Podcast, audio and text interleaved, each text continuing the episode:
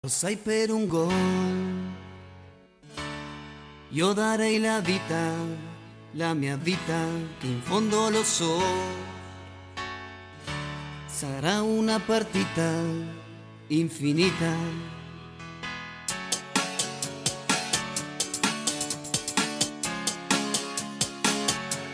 Un sogno che ho, è un coro che sale a sognare, Muy buenas a todos amigos Neuraxurros, bienvenidos al cuarto episodio de nuestro podcast del Interclub Paraguay. Hoy tengo el gusto de estar con Santiago Aquín y Abraham Duarte para analizar lo que nos dejó este reciente Inter Fiorentina. Partido durísimo, terminamos ganando 3 a 1, eh, emocionante, un primer tiempo complejo que luego le terminamos dando la vuelta en la segunda mitad a partir de un cambio de actitud del equipo. Un partido importante porque era una, la primera prueba de fuego en el, en el campeonato contra un rival difícil, de visitante, y además porque veníamos primero de dos partidos sin ganar, el empate contra la Sampdoria, la derrota contra el Madrid, luego la goleada, y ahora que teníamos que reafirmar esa, esa goleada. Entonces, bueno, sin más preámbulos, les presento aquí a Santiago y a Abraham, ¿cómo andan cada uno? Buenas, buenas. ¿Cómo les va, muchachos? Sí, eh, era difícil después de la derrota del Madrid porque encima se había jugado bien y se perdió. Y bueno, por suerte vino esa goleada que yo creo que levantó el ánimo, aunque parece que dio exceso de confianza porque el primer tiempo contra Fiorentina fue un poco flojo. Sí, sí, sí. ¿Cómo anda Abraham? ¿Qué tal, Emanuel? ¿Qué tal, Santiago? Y por lo menos lo de Fiorentina se notó ya cuál es nuestra debilidad, que es que nos presionen alto. Les Oh. cuesta salir jugando ahí. No sé contra quién tuvimos también un partido así por liga que nos costó un montón. Contra Pero Sampdoria. El segundo partido y el segundo partido que remontamos 2-1 con él. Se nota mucho que que otro. cuesta salir. Yo es creo raro que porque es algo lógico. El, el local va, te presiona, los primeros 20 minutos te sofoca y, y ahí obviamente te va a costar. O sea, aparte que la salida de, de Inzaghi no es la misma que la de Conte. Si tú veías ahí, De Vrij sube bastante, quedan Bastoni y abajo, o sea, es otro tipo de salida. Y yo creo que va a costar un poquito que, que engranen ahí ese funcionamiento no colectivo para que la salida sea más limpia. Yo lo que creo que cuesta mucho cuando Broso y Varela están un poco bajos. Si ellos se desaparecen, demasiado nos cuesta salir. Porque después en el segundo tiempo Broso entró con otra cara y cambió ahí el partido. ¿Qué opinas, Abraham? Para mí que Broso sí jugó bien desde el comienzo. Los que le acompañaban sí estaban en muy mal nivel. Yo no lo vi ahí a Varela tan participativo ese primer tiempo, ni para salir jugando. Y en el ataque flojito, muchos errores. Y Hakan la misma cosa. Totalmente desaparecido ese primer tiempo. Tocaba una pelota y después no se juntaba más con nadie. No, no, vi- no se demostraba nada. Yo lo que vi en el primer tiempo es que el equipo le impusieron condiciones. O sea, le voy a dar crédito a la Fiorentina. Eh, tácticamente hizo un buen planteamiento y el equipo quedó muy largo. Lautaro y Checo muy arriba, no conectaban con los volantes, estaban muy solos. Varela y, y Hakan aislados también de Brozovic, no estaban cerca del delantero. Estaba, el equipo estaba muy, muy largo. Perisic y Darmian corrían demasiado para todos lados, pero no marcaban a nadie, siempre llegaban tarde. O sea, está el equipo desorganizado. Y los centrales, obviamente, cuando el equipo está desorganizado y el, rival está bien, rápido, activo, roban arriba, están bien sincronizados, obviamente los centrales de la costa. Por eso que se vio a Skriniar y a Bastoni un poquito superados y también a De Vrij por momentos.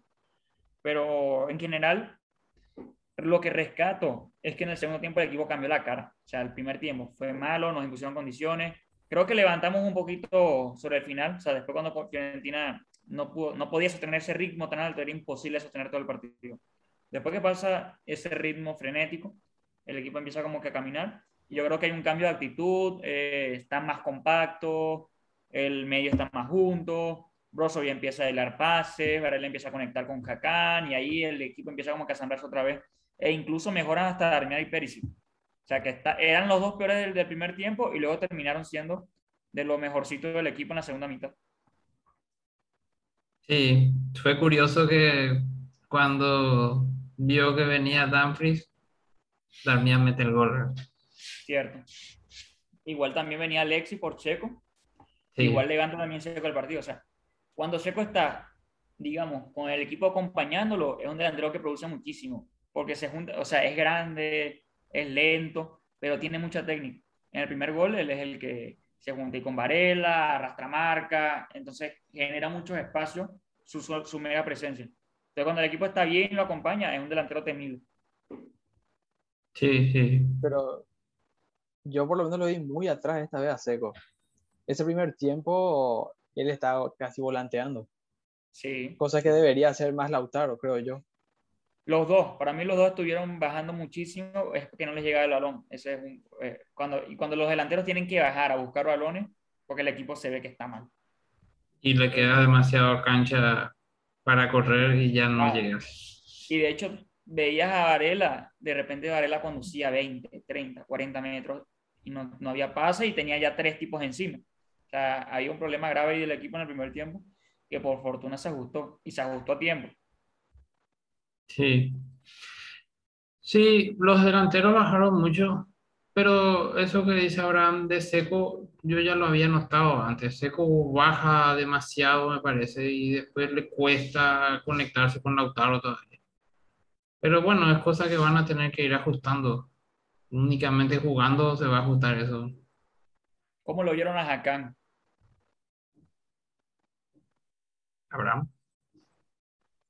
Y yo ya dije mi primer tiempo de él, muy mal, muy desconectado. Eh, por lo menos en ataque sí se le veía uno que otro pase, pero para defender así retrocediendo, nada. Era solo Broso el que cubría ahí. La mayoría de las jugadas de peligro Fiorentina, que fue sobre su costado de Hagan, era Broso el que hacía el relevo ahí a veces. Sí, ahí faltaba Y- marca bastante.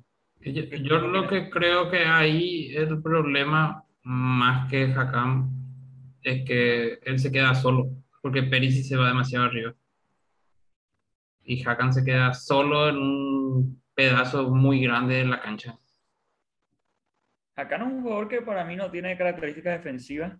No es como Varela, por ejemplo. tiene ese y vuelta. Entonces yo creo que por ahí Perisic tampoco es un jugador, o sea, mejoró con Ponte la marca, ¿verdad? Y todo eso. Pero no, tampoco es un lateral, carrilero, defensivo como Darmian, que sí defiende y defiende bien, tiene oficio. Entonces yo creo que por allí eh, eso puede en algún momento pasar factura. Pasar factura. También yo creo que se nota también que acá no es un jugador de, de momentos, de chispazo. El tipo es bueno, tiene mucha calidad, tiene buen golpeo, tiene pase, tiene asistencia. Pero a veces es un jugador que, ¿cómo decirlo? Se pierde, se pierde en los partidos. Tiene el laxo, No tiene laguna.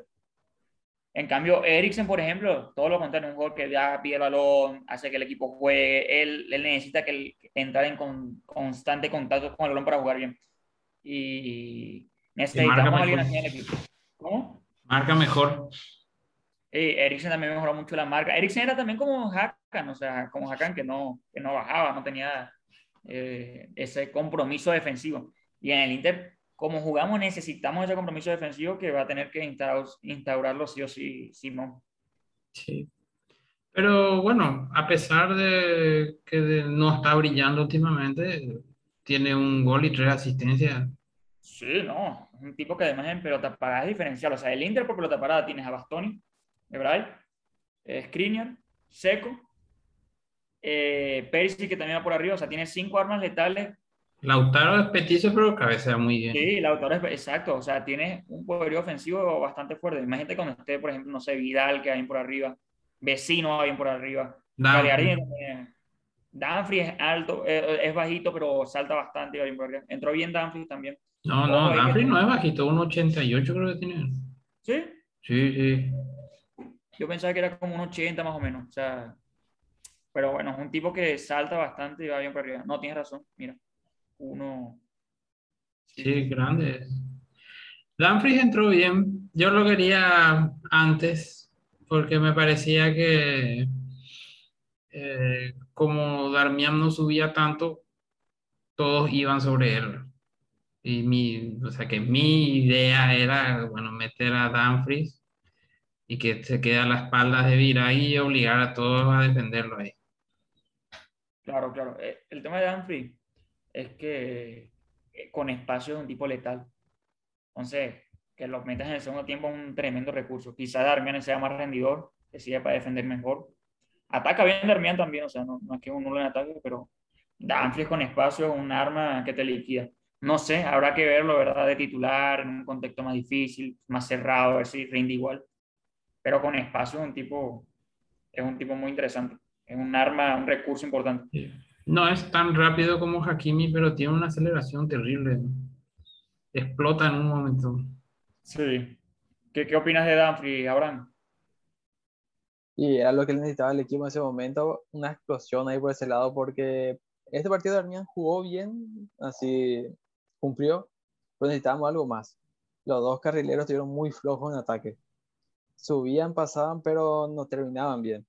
Y. Danfries, Danfries sí tiene también un mano a mano, Sí, que muy suele hacer bien. que ni Perisic ni Darmian empezaron bien el partido, fueron muy mal el primer tiempo. Y luego como que con la mayoría del equipo fueron creciendo, incluso los dos marcan los goles, no se marca Sí. Perisic, que bueno, eh, fuera de su posición, porque Perisic se va más adelante, lo manda eh, inside más adelante y ahí es que marca, pero... Sí, bueno, tipo, bueno, conste que Perisic empezó jugando de centro delantero. Después nomás se corrió al costado. Cierto, cierto. Él empezó de centro y después volante, y carrera. Al final es un multiuso, o sea. Y ha rendido bien. O sea, me acuerdo que hubo una época que tuvo dos, dos, dos temporadas y medias muy, muy malas. Muy, muy malas. Era el nivel de. No sé si se acuerdan, Candrea. O sea, nuestro volante era Candrea y Perisic. Y los dos eh, no gambeteaban, no tiraban un centro bien. La verdad es que el nivel era bajo. Y llega Conte pone a Candreo de carrilero y Candreo empieza a jugar bien. Pone una especie de carrilero y empieza a jugar bien, los adaptan, o sea, alternan buenas y malas, pero el nivel mejora. Y, y- y se nota porque en verdad hacen goles, se meten en el equipo, o sea, es otra cosa. No era, no era el Perisic y el Candreva de, de la, de la era Spalletti. Luego Candreva se va, llega a Hakimi y ahí ya hay un salto de calidad en el, en el plantel. Y ahora Perisic tiene que jugar bien porque Di Marco es un tipo que con, con nivel. O sea, si baja el ritmo, no es que ya tiene ahorita a Ashley de, o Viragi, que son de menor jerarquía que él. O sea, Di Marco tranquilamente puede, puede ganarle la, la titularidad, tranquilamente. Sí, Di Marco a mí me gusta mucho. Y defiende mejor que Perisic. Eh, su posición. Incluso puede jugar de central, creo, Di Marco. Creo que en Verona él llegó a jugar varios partidos de central, o sea, es un rol que entiende. Sí, sí. Sí, Y además, ambos tienen buena pegada. Tanto Presi como Di Marco chutando de fuera, así en jugada, le pegan bien. Y el plus de Di Marco, el plus de Di Marco también es que tiene muy buen, buena pegada desde los corners. Le pegan muy bien a la pelota. Tanto Hakan como él nos dan un salto de calidad. El año pasado creo que le pegaba a Brozovic y Eriksen. Eriksen. O sea, no es que son malos pateadores, pero para mí Eriksen me gusta más los tiros libres. Hakan y Di Marco en los corners son especialistas. Pone el balón de él con la velocidad adecuada y eso con nosotros va, va a ser un arma muy, muy importante que tenemos que aprovecharlo. Sí. Y bueno, se aprovechó porque el segundo gol vino del córner. Totalmente, totalmente. Este, bueno, muchachos, también nos vienen partidos interesantes. Eh, el Atalanta, sábado 25 puede ser. Sí, el Sábado sábado. 20, casi hora de mediodía y luego viene Shakhtar. Vamos ahí, coméntenme sus sensaciones de esos dos partidos, qué el equipo tiene que mejorar, cómo tenemos que encarar esos juegos y nada. Eh, vamos a animarnos a tirar dos pronósticos. Bueno, lastimosamente no están ni Vidal ni Sensi para los dos partidos. No hay muchos cambios, así que yo supongo que va a jugar más o menos el mismo equipo. No sé si contra Atalanta capaz que mete alguna rotación, pero no hay gran cosa. Alexis se nota que todavía no está como para jugar muchos, muchos minutos. Y no. sé, yo creo que le ganamos al Atalanta. El Atalanta todavía me parece que está eh, armándose este año. Y al Shakhtar confío en que ganemos también. ¿Tienes eh, resultado pronóstico? ¿Resultado? No. Ah, pero ¿cómo no? Hay que arriesgar. Arriesgue, arriesgue con Atalanta al menos. No, no, no, no, yo nunca arriesgo. Abraham, ¿qué dices tú? ¿Cómo, cómo ves los partidos? Lo mismo por el Atalanta, todavía no están empezando ya a jugar bien, le está costando mucho. Y a ver, una rotación, la única segura que veo es a lo mejor que entre vecino titular. ¿Por quién? Y yo ya probaré la para darle un poco de descanso, para Ok. guardarlo y para el Shakhtar. Ok. Después se mantendría casi todo, a lo mejor, no sé, un Di Marco titular tal vez. Y el resultado yo lo veo para un 2 a 1 otra vez. Para Inter. Ya. Sí. Ya Yo quien creo- mete gol, no sé, eso hay que ver. Tampoco quiero bufar mucho. Yo creo que eso. a, vamos a cambiar los laterales, los carrileros. Creo que va a jugar Di Marco y Dumfries de arranque. Ya necesitan rodaje y Darmian y Perisic han hecho un esfuerzo importante los últimos. Yo no sé si va a poner a Dumfries, porque los laterales, o sea que los carrileros de Atalanta atacan mucho. Puede ser, Gosen es bueno, pero deja mucho espacio a sus espaldas y creo que ahí el holandés. El holandés no es malo defendiendo, es un tipo que gana mucho de lo defensivo y es rápido, creo que puede servirnos bastante contra, la, contra Atalanta. Y mm, contra Shakhtar, yo no creo que vaya a sacar, creo que va a salir con el 11 de gala, entre comillas, que es el que vimos la fecha pasada contra Fiorentina. Y de pronóstico, yo me animo que a Atlanta le ganamos 3 a, 3 a 1. 3 a 1 y contra el Shakhtar veo un cerradísimo 1 a 0, sufriendo. Sufriendo pero ganando. Ah, no sufrimos más. No sufrimos más. No, es increíble. Siempre no, no vamos a ganar un partido en Champions sin sufrir, pero yo creo que nos toca, nos toca. Ahora ¿Por qué no dijiste tu, Shakhtar- dijiste tu resultado. Shakhtar de- contra Sheriff? ¿No se acuerdan? ¿Cómo? El partido de Sheriff Shakhtar. Ganó el ganó Sheriff. Sheriff 2 a No, 0. pero, lle- 2 a 0. ¿llegara- ¿Llegaron a ver? No, no, ¿Llegaron no. vi el resumen. Porque si perdió contra Sheriff, igual y Sí. no tan sufrido. Pero Sí, la sí, sí. defensa del Shakhtar fue horrible ese partido. Vamos a ver, yo creo que vamos a sufrir, porque no nos va a entrar el balón, nos vamos a poner nerviosos, 30 tiros en los palos, el arquero saca tres del ángulo y ahí vamos a meter uno de, de, chiri- de chiripa.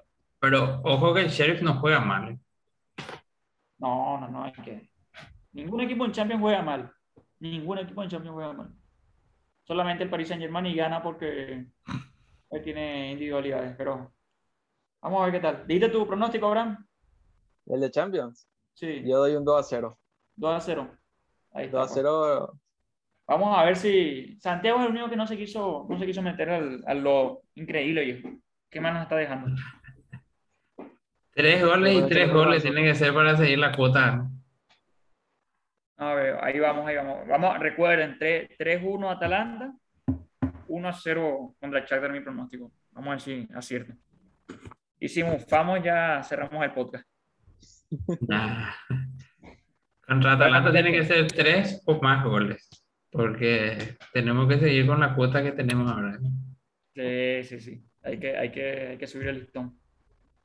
Estamos en 18 goles en 5 partidos. Ahí está. No, muy alto. Un número muy, muy alto. Muchos goles. Están rindiendo bien los muchachos arriba, por ahora. Este, bueno, muchachos, ha sido un gusto. Eh, vamos a hacer fuerza para ganar estos dos juegos que se vienen. Y nada, nos vemos la siguiente semana. Bueno, dale, esta es la siguiente semana. Yo quería decir nomás que esta es nuestra última semana para asociarse. Cierto, cierto. Ahí vamos a tener que jalarle la oreja a los muchachos para, para que depositen. Y bueno, un gusto muchachos. Nos vemos el próximo miércoles. Listo. Un abrazo. Nos vemos.